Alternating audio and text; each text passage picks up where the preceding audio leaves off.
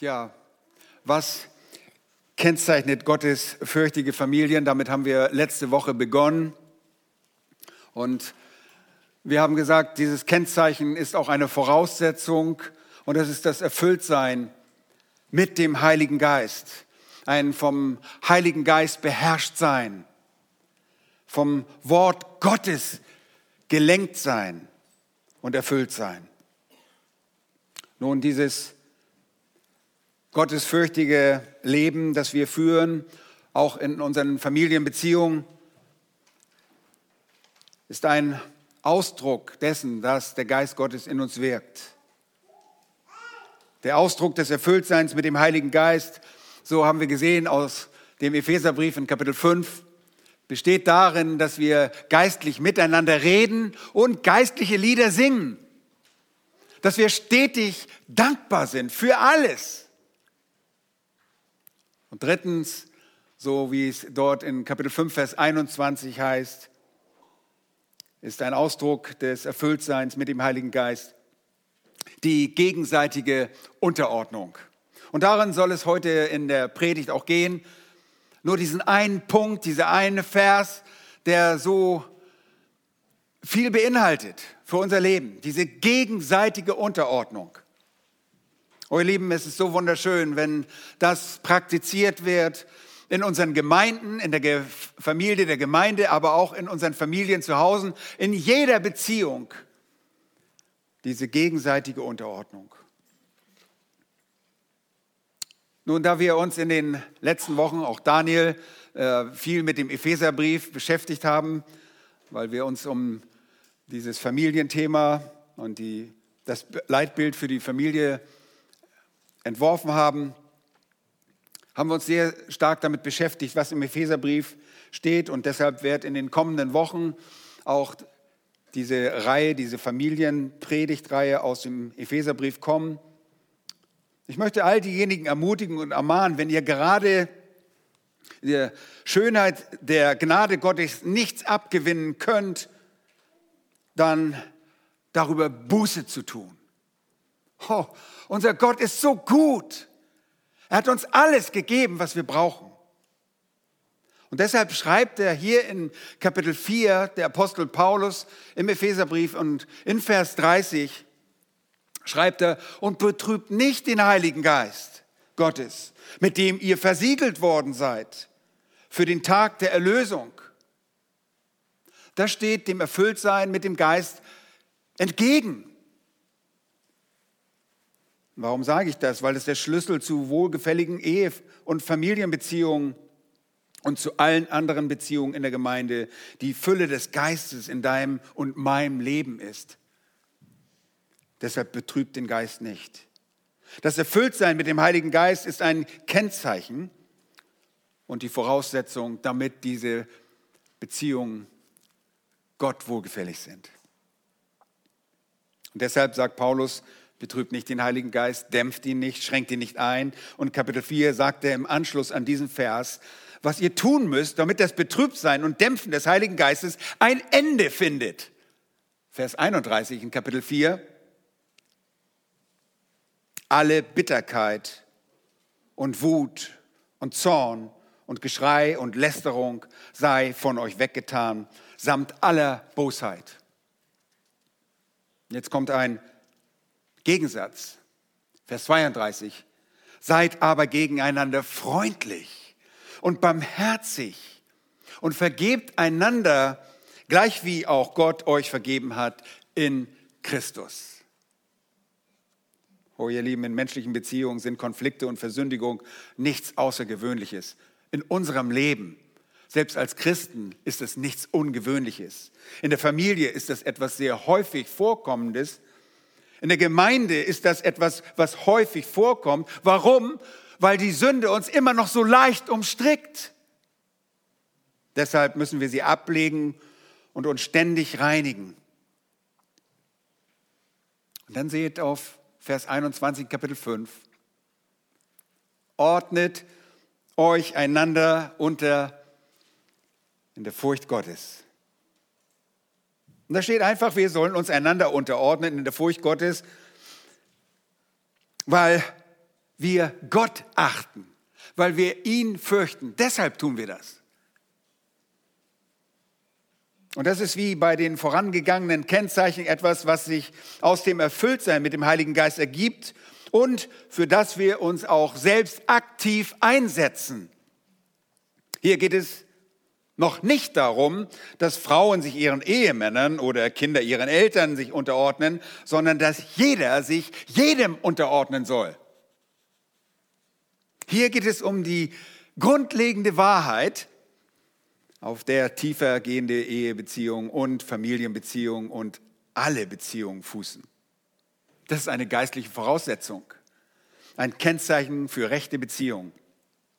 In diesem Vers geht es um die allgemeine Unterordnung, ohne Rücksicht auf die Rollen in der Familie oder in der Gemeinde. Und das Wort unterordnen veranschaulicht das auch sehr gut im Griechischen ist das ein Begriff, der aus dem militärischen Bereich kommt. Es bedeutet im Rang unter jemanden stehen. Wir alle werden an diese Stelle dazu gebracht oder eben dazu aufgefordert, uns dem anderen zu unterstellen. Nun wird einer sagen, wirklich? Was meinst du? Ich habe hier doch Autorität, ich bin doch der Vater und der Ehemann, würde vielleicht so mancher Ehemann sagen ich habe doch hier die Autorität, ich bin doch der Pastor dieser Gemeinde. Nein, es ist ganz richtig. Egal, wer du in Gemeinde oder Familie bist, du unterstellst dich dem anderen. Allein durch diese Art der Unterordnung werden tiefer gehende Beziehungen realisiert. Und hier geht es um eine Person, die vom Geist Gottes erfüllt und deshalb von ihm auch kontrolliert wird. Hier geht es um dich, dass du dem Wort Gottes gehorsam bist, voller Freude, geistlich redest und in deinem Herzen und von Herzen singst und Gott in allem dankbar bist, wenn er in deinem Leben irgendetwas tut, egal was er tut, du bist ihm dankbar. Als eine solche Person bist du begierig, den eigenen Willen allen anderen gegenüber hinten anzustellen und dich unterzuordnen. Darum geht es hier. Das ist praktische Jüngerschaft. Du verleugnest dich selbst, du distanzierst dich von dich selbst, von deinen eigenen Wünschen und von deinen eigenen Vorlieben um der anderen willen. Wir sind alle dazu berufen, uns einander zu unterstellen. Und das ist ein in der ganzen Schrift übergeordnetes Prinzip, wie du Demut und Sanftmut ausdrückst. Und diese beiden Tugenden bilden den wahren Charakter eines Gotteskindes. Die willige Unterordnung ist die Realisierung der Demut und Sanftmut eines vom Geist Gottes erfüllten Menschen. Und in Johannes 13 gab Jesus den Jüngern ein Vorbild, indem er ihnen die Füße wusch. Und dann im Anschluss sagt er dort in Johannes 13 und Vers 34, ihr sollt einander lieben, wie ich euch geliebt habe. Nun, wie hat er sie geliebt? Wir wissen, er hat sie bis zum Ende geliebt, aber in diesem Kontext, er hat den Jüngern die dreckigen Füße gewaschen. Unglaublich. Das waren Jünger, die sich dort im oberen Saal, wo das, die Fußwaschung auch stattfand, sich noch darüber stritten, wer wohl der Größte im Reich Gottes sein würde. Und auch in Philippa Kapitel 2, Vers 3 seht ihr diese Grundlage, tut nichts aus Selbstsucht oder nichtigen Ehrgeiz, sondern in Demut. Achte einer den anderen höher als sich selbst. Das, ihr Lieben, ist der Standard. Mit wem immer du auch zusammenlebst, dieser Mensch, diese Menschen sind wichtiger als du, selbst ihre Sehnsüchte und ihre Wünsche achtest du höher als die deinen. Also stellst du dein Leben für sie in den Hintergrund, du unterstellst dich ihnen. Und das ist eine geistliche Angelegenheit, die nur dann auszuleben ist, wenn der Heilige Geist dich dazu befähigt. Denn von Natur aus sind wir was? Selbstsüchtig, egoistisch. Mein, ich will, das will ich. Und auch als Christen geraten wir oft wieder in diese Spur zurück. Und dann müssen wir Buße tun und sagen, Herr, nicht so, das ist nicht, was du vorgelebt hast. Vers 4, jeder schaue nicht im Philipperbrief 2, Vers 4, jeder schaue nicht auf das Seine, sondern jeder auf das des anderen. Und das ist genau die Einstellung von Jesus, der es nicht für einen Raub oder einen Raub festhielt, Gott gleich zu sein, sondern sich selbst entäußerte und die Gestalt eines Sklaven annahm und gehorsam wurde bis zum Gehorsam am Kreuz, Kreuzestod. Und wenn unsere Ehen und Familien ihre göttliche Bestimmung erfüllen sollen, dann sind das die Dinge, die wir beachten müssen und die wird der Heilige Geist in uns hervorbringen. Und das Ganze wird zu einer Frage der geistlichen Hingabe. Wenn wir bereit sind, dem Wort Gottes gehorsam zu sein und dem Geist Gottes somit auch die Kontrolle über unser Leben zu überlassen, dann werdet ihr überwältigt von einer so großen Freude. Dann werdet ihr geistlich reden, dann werdet ihr geistliche Lieder singen dann werdet ihr dankbar sein für alles das, was Gott in eurem Leben tut. Und dann werdet ihr auch bereit sein, euch einander unterzuordnen. Aber ohne, ohne diese selbstlose Hingabe an Gott, Liebe für Jahwe und ohne selbstlose Hingabe an unsere Mitmenschen wird das nicht geschehen. Egal, was wir unternehmen. Und wenn wir unsere Gesellschaft anschauen, dann können wir verstehen, warum das nicht funktioniert. Es kann nicht funktionieren, es wird nicht klappen, denn die vorherrschende Denkweise und der Trend heutzutage ist egoistischer Hochmut. Und unsere Ehepartner leben das Ungesprochene, beziehungsweise die Ehepartner in der Welt leben das Ungesprochene aus. Gib mir das, was ich will, und dann ist unsere Ehe gut. Gib mir nicht, was, du, was ich will, und ich mache mich aus dem Staub. Wenn du mich verletzt, bin ich weg. Verschwinde ich von dir. Wenn du mir aber nicht mehr wirklich gibst, was ich will, dann ist alles vorbei. Heutzutage liegt die Betonung auf diesem Individualismus, auf den Rechten der Unabhängigkeit, der Freiheit und Selbstachtung. Und diese ganze individualistische Denkweise ist für tiefergehende Ehen und familiäre Beziehungen absolut tödlich. In dem Maß, wie wir uns die Rechte der Humanisten aneignen, die Rechte individueller Freiheit, verlieren wir die Privilegien tiefergehender Beziehungen. Der Preis für die von uns angestrebte Freiheit wird am Ende einfach nur Isolation und Einsamkeit sein.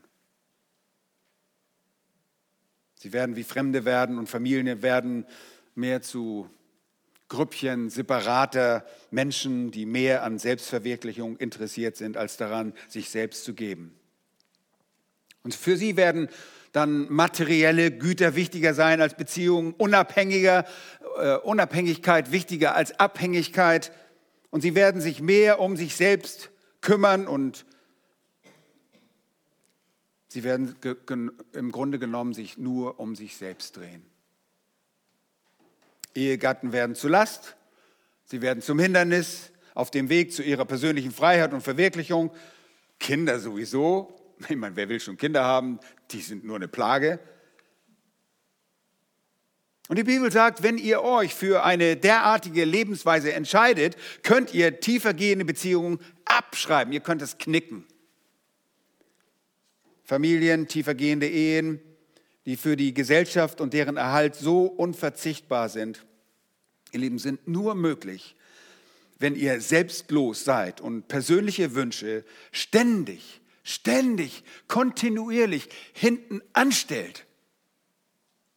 Und wenn das nicht geschieht, dann kann es keine tiefere gehende Beziehung geben. Das ist eine Illusion. Und ihr könnt Aussagen machen über euren gottlosen Nachbar, wie ihre Beziehung zueinander ist, ohne sie zu kennen. Wenn sie sagen, wir kennen Gott nicht, es gibt keine tiefer gehende Beziehung. Es ist eine Beziehung an der Oberfläche.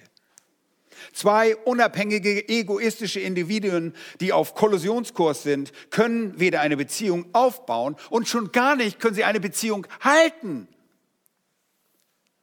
Es muss deshalb einen Kampf von Menschen geben, sich darum zu bemühen, demütig und sanftmütig zu sein. Das ist grundlegend.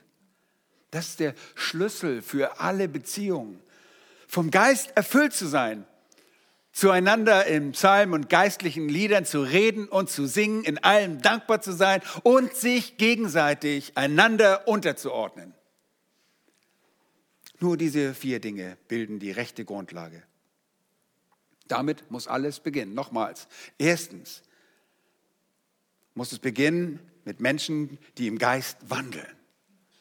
Und das Wort Gottes im Gehorsam wollen diese Menschen erfüllen. Sie wollen ihm gehorsam sein. Zweitens, mit Menschen, die geistlich reden und stets ein Lied im Herzen und auf den Lippen haben. Und drittens muss es beginnen mit Menschen, die für alles Dank sagen, was in ihrem Leben geschieht. Und drittens, viertens müssen Menschen sich gegenseitig einander unterstellen, eine demütige Haltung annehmen und sich ihren Mitmenschen unterordnen. Nun, meine Frage ist, bist du so ein Mensch? Bist du so ein Mensch? Und du musst so sein. Für diese tiefer gehende Beziehung musst du so sein. Es gibt keine anderen Zauberformeln, es gibt keine Rezepte, keine Tricks, die das in irgendeiner Art und Weise ersetzen könnten. Es geht nicht darum, irgendetwas lange genug zu tun und gut zu sein. Es geht nicht darum, dass ihr eine bestimmte Methode wählt, um Menschen zu gewinnen. Es gibt nur eine einzige Frage unterstellst du dich in erster Linie dem Geist Gottes, dem lebendigen Gott. Und die Frage ist, habe ich es mir zur Aufgabe gemacht, dem Geist Gottes gehorsam zu sein? Oh, ihr Lieben, das ist so schön, mit Geschwistern zusammenzuleben, die das tun. Was für eine wunderbare Gemeinschaft. Oh, wir haben das in der letzten Woche so mehrmals erlebt, schon zwei Wochen her. Ich denke an den Hauskreis, wie schön es war, dort äh, im Hauskreis miteinander geistliche Lieder zu singen. Es war wunderbar. Einfach zu sehen, auch in der letzten Woche, wie wir uns gegenseitig ermutigt haben, wie wir einander Sünden bekannt haben. Einfach wunderbar. Nun, die Frage ist, setze ich mich dem kontrollierenden Einfluss von Gottes Wort aus? Werde ich das Leben eines wahren Jüngers führen? Bin ich voller Freude und Zufriedenheit oder bin ich hässlich und streitsüchtig und unfreudig und unfreundlich und ungnädig? Ist mein Herz so voller Freude, dass es jeden in meinem Umfeld berührt, mich attraktiv macht und alles, was ich glaube und liebe, für meinen Menschen attraktiv wird? Bin ich für alles im Leben dankbar?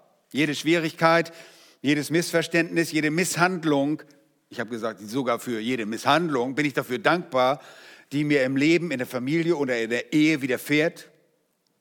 Werde ich dafür dankbar sein und all das mit Freuden in meinem Herzen akzeptieren? Oder werde ich nur dagegen anarbeiten? Werde ich mich meinem Nächsten unterordnen? Werde ich eine Rolle in dem Leben der anderen spielen und das tun, was ihnen wohlgefällig ist? Nun, das heißt nicht, dass wir irgendwie unrealistische Erwartungen von Menschen, die in unseren Kreise kommen, erfüllen.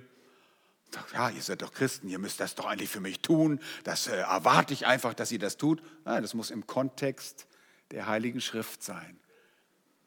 Aber die Frage ist, bist du bereit, Gott wohlgefällig dem Nächsten zu dienen, sich Gott und dann auch dem Menschen unterzuordnen? Ihr Lieben, diese Fragen sind es, mit denen wir uns befassen müssen. Und wenn wir da nicht anfangen, ist das restliche Verhalten und das restliche, was wir lesen werden im fünften Kapitel des Epheserbriefes von Vers 22 bis 33 über die Familie, könnt ihr, könnt ihr abhaken. Wenn das nicht die Voraussetzung ist, die gegenseitige Unterordnung, dann passt alles andere nicht mehr. Das ist die Voraussetzung. Nochmals, wenn wir unsere Gesellschaft betrachten, dann könnt ihr verstehen, warum es so viel Chaos gibt. Die Gesellschaft besteht aus Menschen, die sich vor Sünde verzehren und die überhaupt kein Interesse am Wort Gottes haben. Menschen um uns herum tun nur das, was die antreibenden Begierden ihnen diktieren. Sie wollen überall und immer nur ihre eigenen Begierden stillen. Untreue, sexuelle Perversion, was auch immer es auch sein mag, sind das Ergebnis. Unsere Gesellschaft besteht aus Menschen, die keine wahre Freude haben und diese Freude stattdessen gelegentlich in einer Flasche suchen. Und deshalb sagte auch Paulus, dass sie nicht voll süßen Weines voll sein sollen, sondern voll Geistes. Oh ja, diese Menschen finden gelegentlich wirklich Freude darin, wenn es Wochenende ist oder ein Feiertag gibt. Ein außergewöhnlicher Feiertag, wunderbar, dann sind die Leute glücklich. Wenn sie eine außergewöhnliche Erfahrung haben oder eine Gehaltserhöhung, das ist Freude für sie. Aber ihre Herzen sind nicht mit wahrer Freude erfüllt. Wir leben in einer entgeisterten und einer sehr deprimierten Gesellschaft. Sie sind weder dankbar noch kann ihr Hals voll genug sein mit den Dingen, die sie wollen und bekommen können. Niemand ist bereit, sich irgendjemandem unterzuordnen. Sie alle wollen ihre eigenen Ziele erfüllen. So sind Ehen und Familien zum Scheitern verurteilt. Und im Ganzen fügt ihr dann noch die ideologischen Lügen zu, die Festung menschlicher Spekulation, die gegen das Wort Gottes errichtet werden, wie Paulus das im 2. Korinther Kapitel 10 beschreibt. Diese Ideologien, die sich aus dem Humanismus, der Psychologie, die sexuelle Freiheiten drehen, all diese Dinge, ihr Lieben, zerstören die Familie. Und da ist die Ideologie, dass die Ehe unnötig ist und man kann ja schließlich auch ohne eine Ehe sich sexuell vergnügen und wenn man einer Person überdrüssig ist, sucht man sich halt eine, eine andere Person, die, der man noch nicht überdrüssig ist und man treibt es, bis man nicht mehr Lust daran hat. Und die Vorstellung, dass man Frauen in jedem Winkel der Erde irgendwie nur schwängern kann und sie sitzen lassen kann und falls sie das Kind nicht wollen, ach, dann gibt es ja auch noch die Pille danach, das ist alles in Ordnung. Das alles ist für Menschen so gut, dass sie sogar meinen, dass der gefährlichste Ort auf der Erde für Kinder der Gazastreifen sei, während es in Wirklichkeit der Uterus, die Gebärmutter von Müttern ist. All diese Ideologien vermischt mit diesem persönlichen Egoismus eben führen nur zu Katastrophen. Lieben, der Gedanke der Unterordnung ist so wichtig, dass ich euch bitte, 1. Korinther Kapitel 11 aufzuschlagen. 1. Korinther Kapitel 11.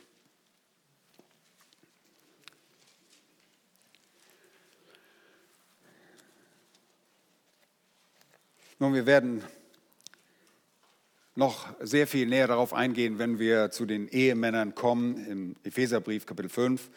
Aber jetzt fragt ihr euch, wie soll das gehen? Denn wenn sich jeder dem anderen unterordnet, dann gibt es doch niemanden, der verantwortlich ist. Und haltet das einfach nur mal im Hinterkopf. Ja, Gott hat für eine Familie eine Autorität bestimmt. Das wissen wir. 1. Korinther 11, Vers 3 sagt Paulus, ich will aber, dass ihr wisst, dass Christus das Haupt jedes Mannes ist, der Mann aber das Haupt der Frau, Gott aber das Haupt des Christus. Und wir sprechen gerade nicht davon, dass es keine Autorität in der Familie gibt. Die gibt es. Es gibt Autorität auf der Ebene des, e Ehemannes und des Vaters, sowie die Autorität der Eltern über ihre Kinder. Aber wir reden in Epheser 5, Vers 21 nicht von der Verantwortung der Leiterschaft. Wir reden hier von gegenseitiger Unterordnung. Und diese Unterordnung besagt, auch wenn ich dein Haupt und wenn ich dein Beschützer und selbst wenn ich dein Ernährer bin, treiben mich deine Sehnsüchte, deine Herzenswünsche und deine Bedürfnisse mehr an als die meinen. Und das ist, was geistliche Gleich und Einheit bewirkt. Ich gebe meine Verantwortung als Ehemann nicht auf, meine Frau zu leiten und sie zu bewahren und für sie zu sorgen. Nein, das, das kann ich nicht aufgeben. Ich gebe sie nicht als Vater auf und ich gebe sie auch nicht als Hirte einer Gemeinde auf. Stattdessen tue ich, was tief in meinem Innersten durch den Geist Gottes verankert wurde, nämlich das, was am besten ihren Bedürfnissen gerecht wird. Das, was ihr tut, das tut ihr um der anderen willen. Ich predige auch um euretwillen. Ja, der Vater, der kümmert sich und geht zur Arbeit, um seiner Familie das zu geben, was sie braucht. Und mit der richtigen Einstellung bin ich eifrig bestrebt, ihre Bedürfnisse zu erfüllen, auch wenn ich meine eigenen Bedürfnisse dafür opfern sollte. Harte Arbeit. Und das perfekte Bild, das sich hier in Vers 3 findet, ist, dass Christus das Haupt eines jeden Mannes ist und Gott das Haupt des Christus. Und die Frage ist, ist Gott, der Vater Christus etwa überlegen? Antwort, nein, ist er nicht. Ist Gott der Vater seinem Wesen nach anders als Christus? Antwort, nein, überhaupt nicht.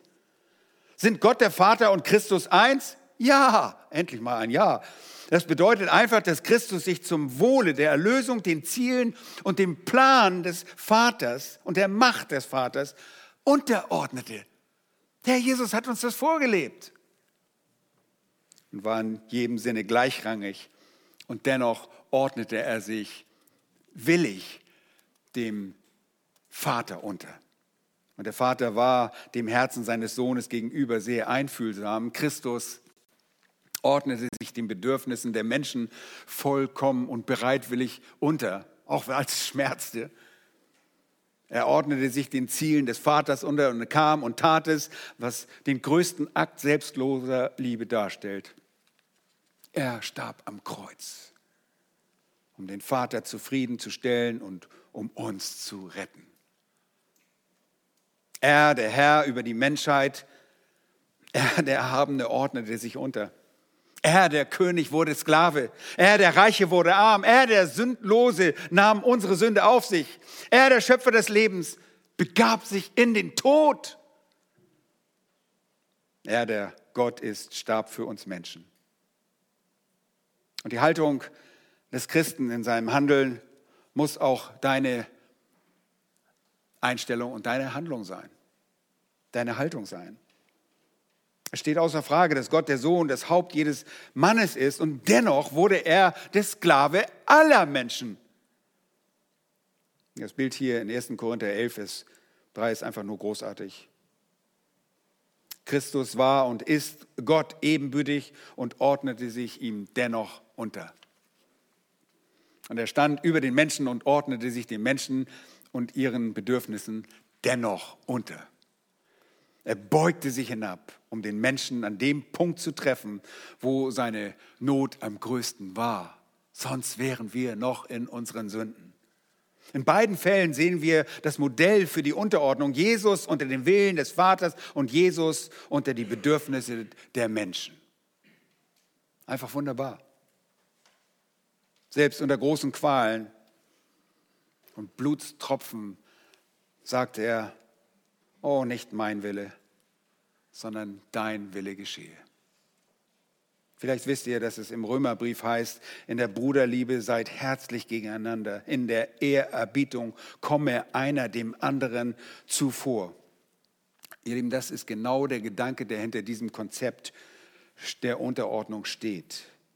Ein grundlegendes Konzept. Bevor wir also in den kommenden Wochen über die Rolle der Ehefrau und die Rolle des Ehemannes oder der Rolle der Eltern und auch über die Kinder reden können, müssen wir also von allen Familienmitgliedern sprechen, was wir alle tun müssen. In Christus habt ihr Gleichheit mit Gott, aber gleichzeitig gibt es auch Unterordnung. Und in all unseren Beziehungen wird es diese eine geistliche Gleichheit geben, es wird eine geistliche Autorität geben und einen Geist der Unterordnung.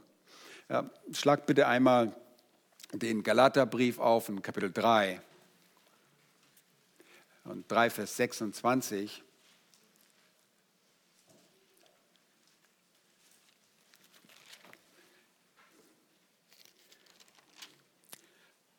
Da können wir den Gedanken da auch abschließen. Da sehen wir etwas Wichtiges. Heißt es denn, ihr alle seid durch den Glauben Söhne Gottes in Christus Jesus. Denn ihr alle, die ihr in Christus hineingetauft seid, ihr habt Christus angezogen. Und das weder Jude noch Grieche, da ist weder Sklave noch Freier, da ist weder Mann noch Frau, denn ihr seid alle einer in Christus Jesus. Wenn es auf die, wenn wir auf der geistlichen Ebene reden, sind wir alle gleich. Da steht nicht einer über dem anderen. Wir sind eins in Christus und miteinander, wie wir gelernt haben. Gläubige Männer sind mit ihren gläubigen Ehefrauen und gläubigen Kindern alle eins. Niemand ist einem anderen geistlich überlegen. Nein, auf der geistlichen Ebene sind wir alle gleich und dennoch gibt es Autorität in der Familie, nämlich die des Vaters und der Eltern. Aber auf der geistlichen Ebene sind wir gleich. Das schließt auch nicht geistliche Gleichheit aus.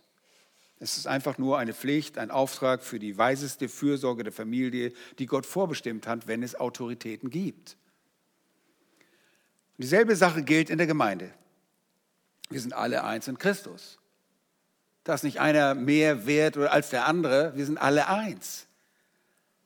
Egal woher du kommst, Freie oder Sklave, Jude oder Grieche, egal welchen Arbeitgeber, ob du Arbeitgeber oder Arbeitnehmer bist, egal welche Hautfarbe du hast, aus welcher Kultur du kommst, wir sind alle eins in Christus.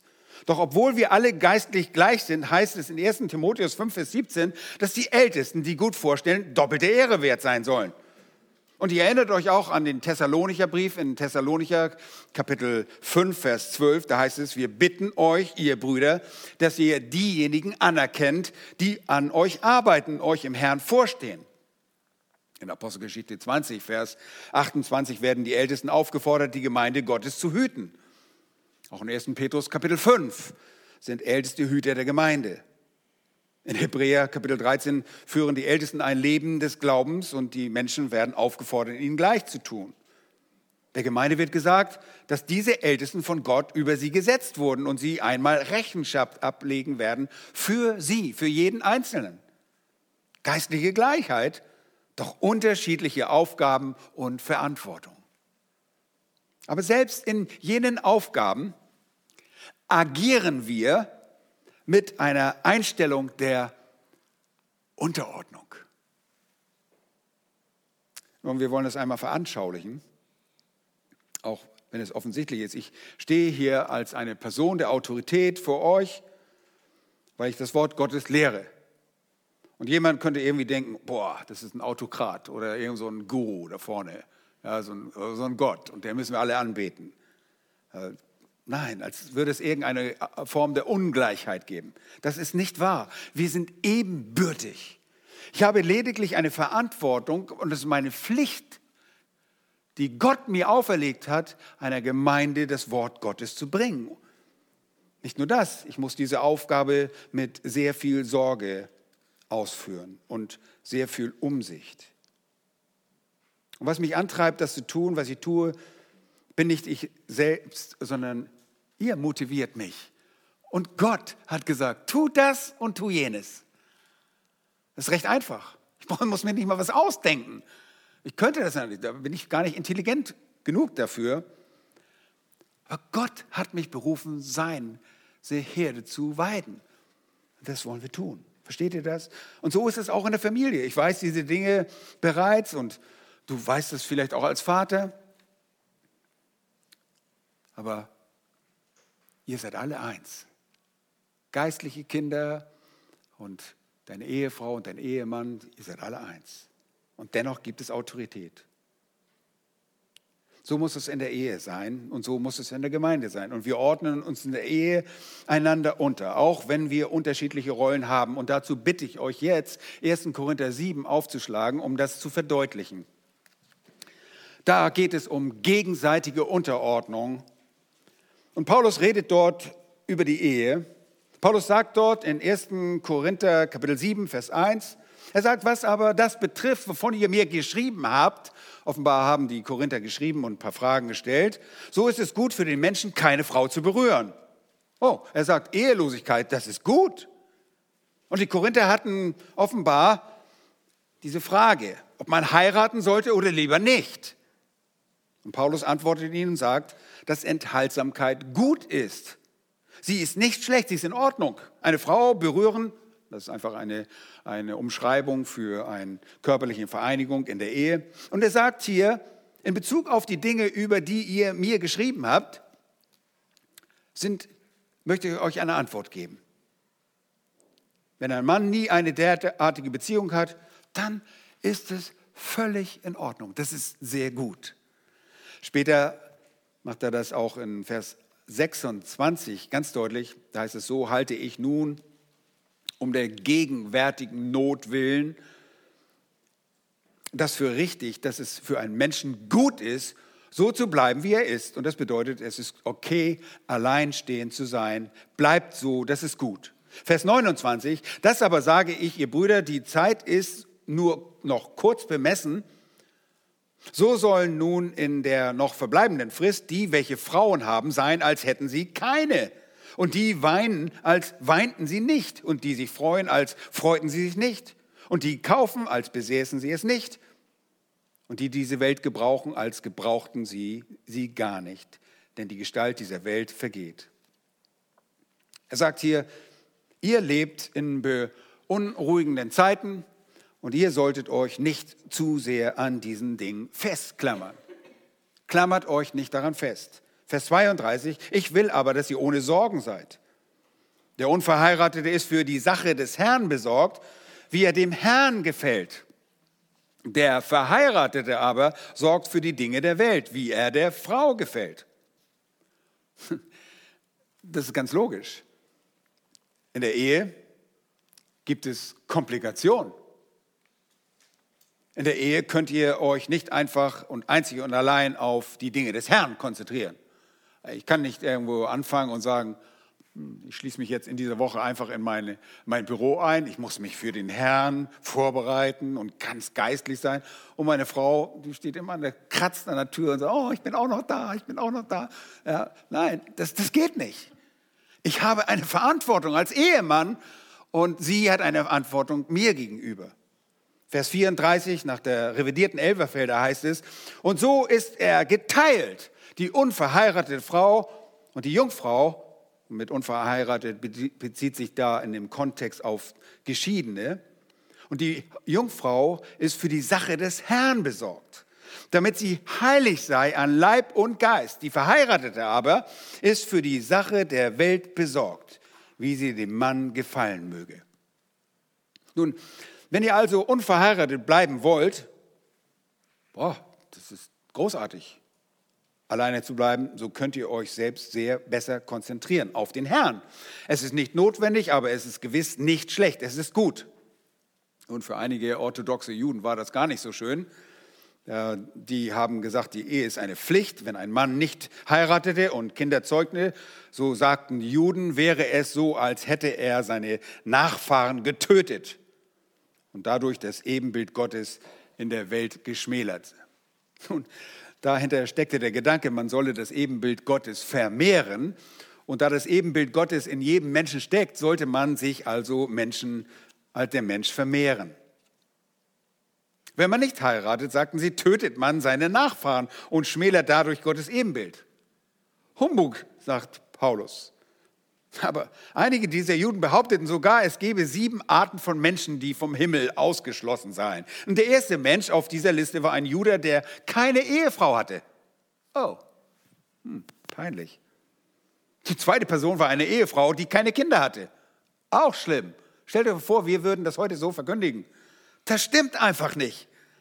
Und das ist ziemlich ernst, wenn jemand so etwas sagt. Und das warf wahrscheinlich diese Fragen auf. Und deshalb sagt Paulus, dass alleinstehend zu sein gut und nicht falsch ist.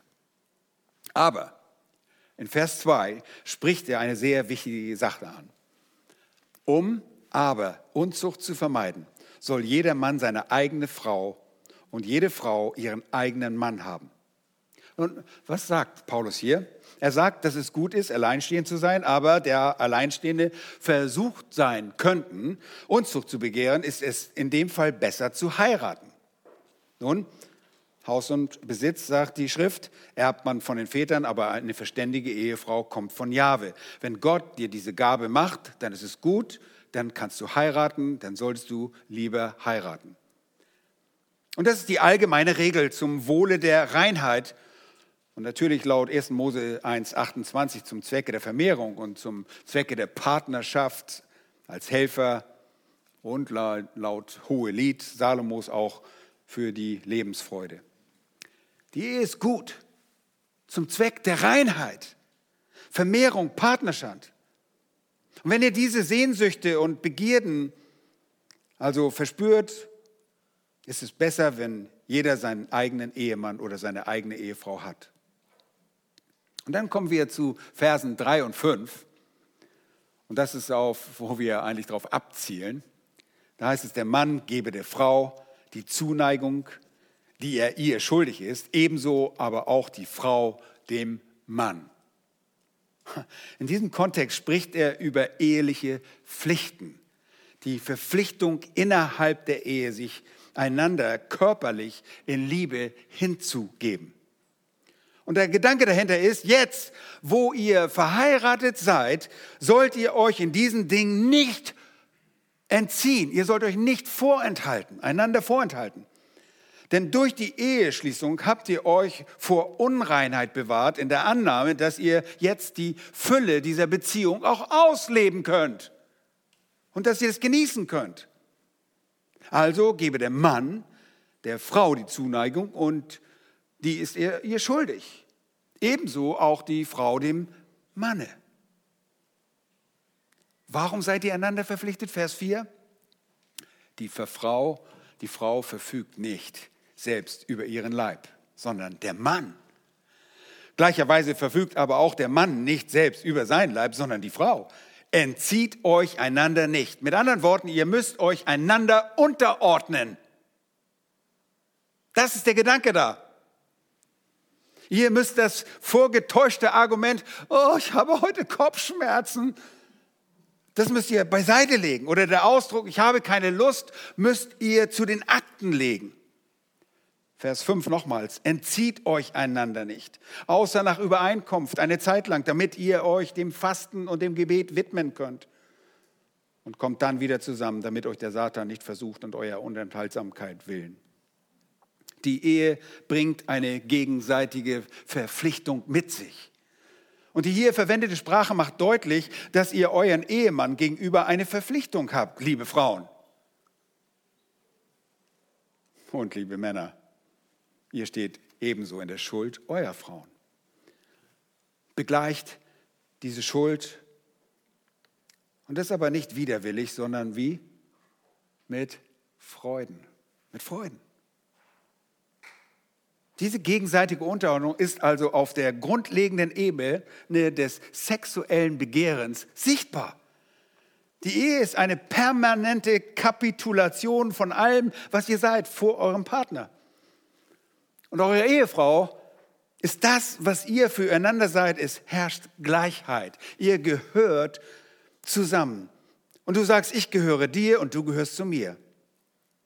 Leute, sich körperlich zu entziehen, ist übrigens nur nach vorheriger Absprache zulässig.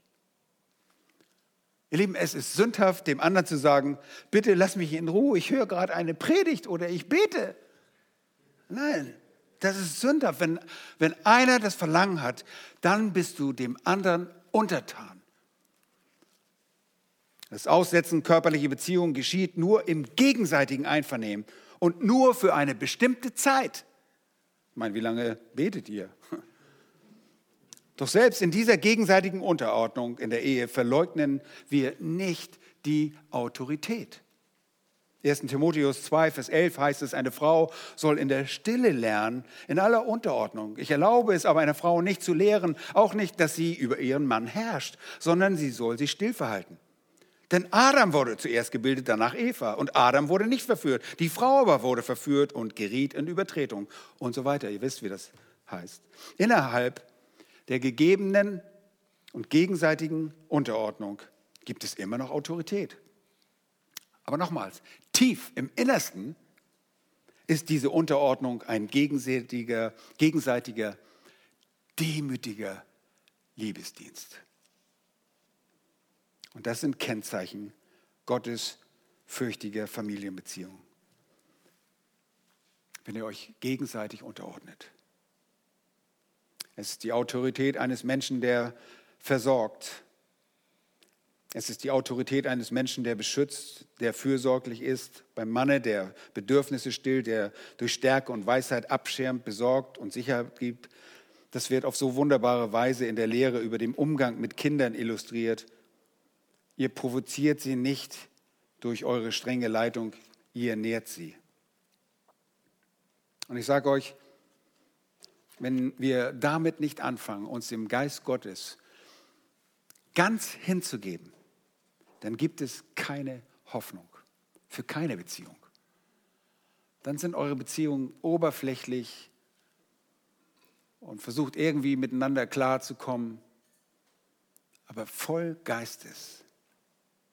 Und ihr könntet als Ehepaar sicherlich auch die Zähne zusammenbeißen und sagen, wir müssen da durch und euch entscheiden, aus welchem Grund auch immer zusammenzubleiben, weil es vielleicht komplizierter wäre, sich scheiden zu lassen. Puh. Nein, das kommt gar nicht in Frage. Aber ohne dieses Vorbild, das in Epheser Kapitel 5 beschrieben wird, wird die Ehe und Familie zu einem unglaublich schwierigen Kampf, der nicht nur sehr unbefriedigend ist, sondern auch Gott entehrt. Sie wird zu einem Kampf für die Rechte des Einzelnen und damit zu einem schrecklichen Konflikt.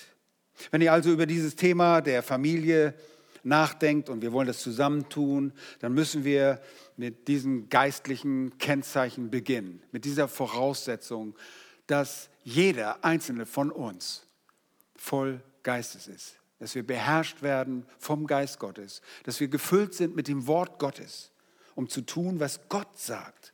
Er will nur das Beste für uns. Dadurch wird er geehrt. Und wenn das in einer Familie stattfindet, ratet mal was, dann geschieht es auch in der Gemeinde.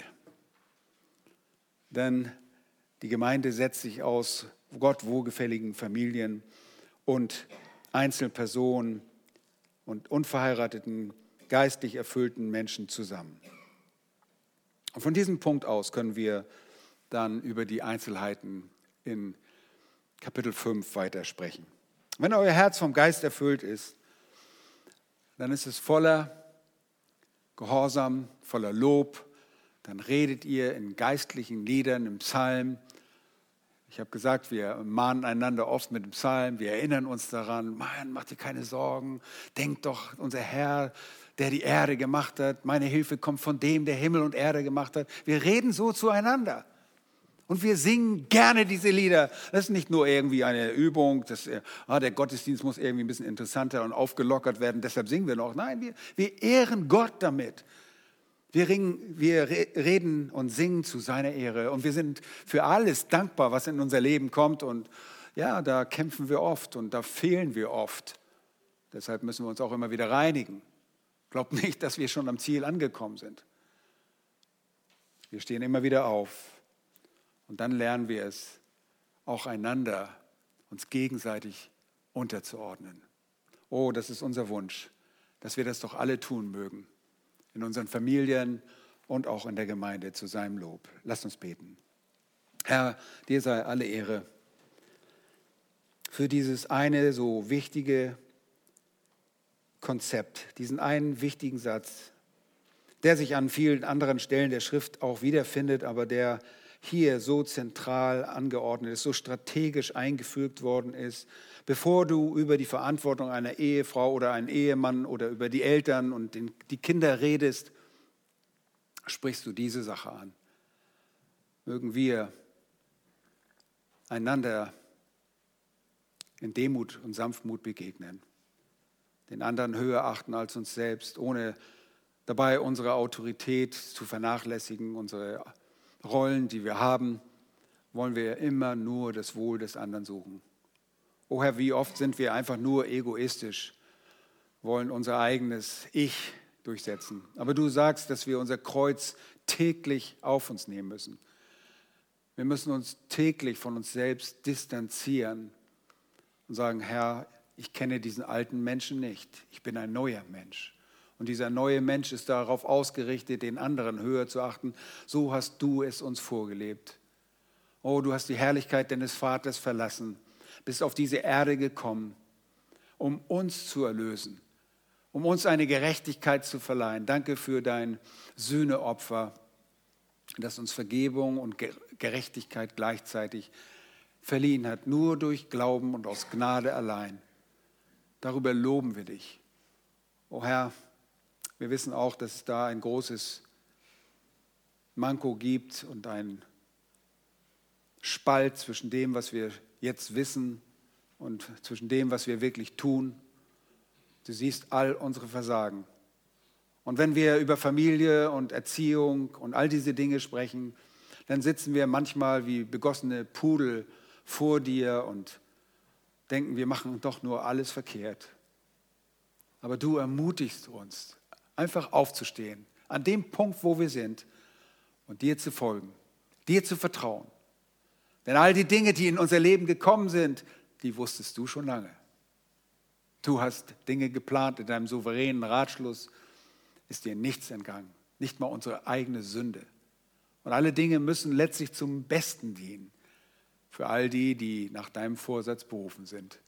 Und dafür danken wir dir, dass wir diese Erkenntnis gewinnen dürfen.